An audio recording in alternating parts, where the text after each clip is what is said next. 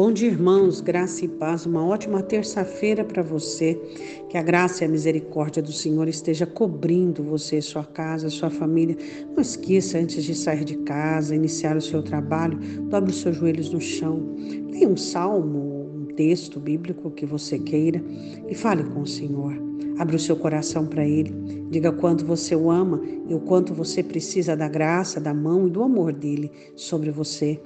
Peça para Ele livrar-te do mal. Peça para Ele para guardar a sua casa, guardar a sua família. Ore e peça ao Senhor. Hoje nós vamos ler um texto também de muito interesse para cada um de nós. É um texto de Jonas. Os marinheiros, em meio àquele vendaval e aquela tempestade enorme, onde o navio estava prestes a quebrar no meio daquela grande tempestade, os marinheiros olham para Jonas e Jonas adormecido no fundo do barco, e eles acordam Jonas e perguntam para ele algumas algumas questões. Jonas capítulo 1, versículo de número 8. Então lhe disseram: Declara-nos tu agora por causa de quem nos sobreveio este mal. Que ocupação é a tua? De onde vens? Qual é a tua terra? E de que povo és tu? Você sabe responder essas perguntas? Se alguém perguntasse para você qual é a tua ocupação, o que você faz da vida, você iria dizer sobre a sua profissão? De onde você veio? Você iria dizer o um endereço regional de onde você veio? Qual é a tua terra? Você diria a sua nacionalidade? E que povo és tu? Quais são as respostas que você daria? Qual é a tua ocupação? O que você tem feito da vida que Deus te deu? Sua vida não é só trabalhar, ter família, comer, beber, dormir. Sua vida é espiritual. Sua vida é eterna. Sua alma é eterna. É para sempre. Quando você fechar os olhos aqui, você estará abrindo na sua eternidade. E que ocupação é a tua? O que você tem feito com a vida que Deus tem te dado? De onde você vem? De onde você veio? Você e eu viemos de um lugar de escuridão, de um lugar de trevas, de um lugar onde a dor era operante e presente em todo o tempo, de um lugar onde os prazeres matavam, destruíam a nossa alma. Os prazeres que eram tão pouco duradouros, mas tão intensos em sua dor e arrependimento e consequências.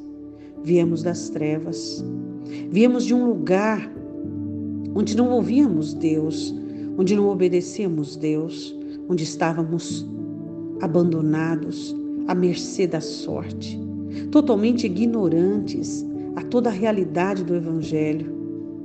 E agora, qual é a nossa terra? Será que a nossa terra é essa? Hã?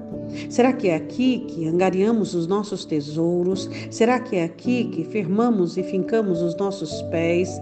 Será que é aqui para cá que temos os planos mais relevantes, operantes e preciosos? Qual é a sua terra? A minha terra e a sua terra não é essa. A nossa terra é a Jerusalém celestial. Somos peregrinos em terra estranha. De que povo és tu? Hã?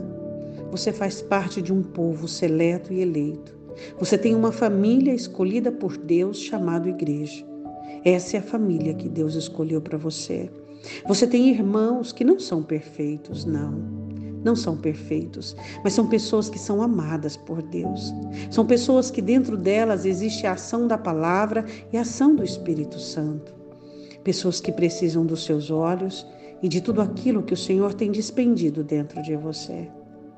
Essas são as respostas corretas que eu e você deveríamos oferecer. Oremos. Deus, não importa as questões que a vida nos coloca, nós já temos a resposta. Nossa, nossa ocupação é te servir, Deus. É fazer da nossa vida um motivo de honra e de glória para o teu reino. Deus, nós viemos do mundo das trevas, do domínio do mal, mas hoje estamos, ó Deus, no teu reino. Somos parte desta família chamada igreja. Nós te amamos por tudo aquilo que o Senhor tem nos dado. Eu quero que o Senhor visite aquele que está se sentindo sozinho, abandonado, ó Deus, aquele que está cansado e prostrado, que a tua graça e a tua misericórdia possa visitá-lo. Espírito Santo de Deus, que a ministração do Senhor seja operante sobre esta vida e que a graça do Senhor seja ministrada de uma forma absoluta, repreendendo toda ignorância emocional e espiritual, todo fracasso, todo cansaço, Pai. Eu te peço, em nome do Senhor Jesus. Amém. Deus te abençoe.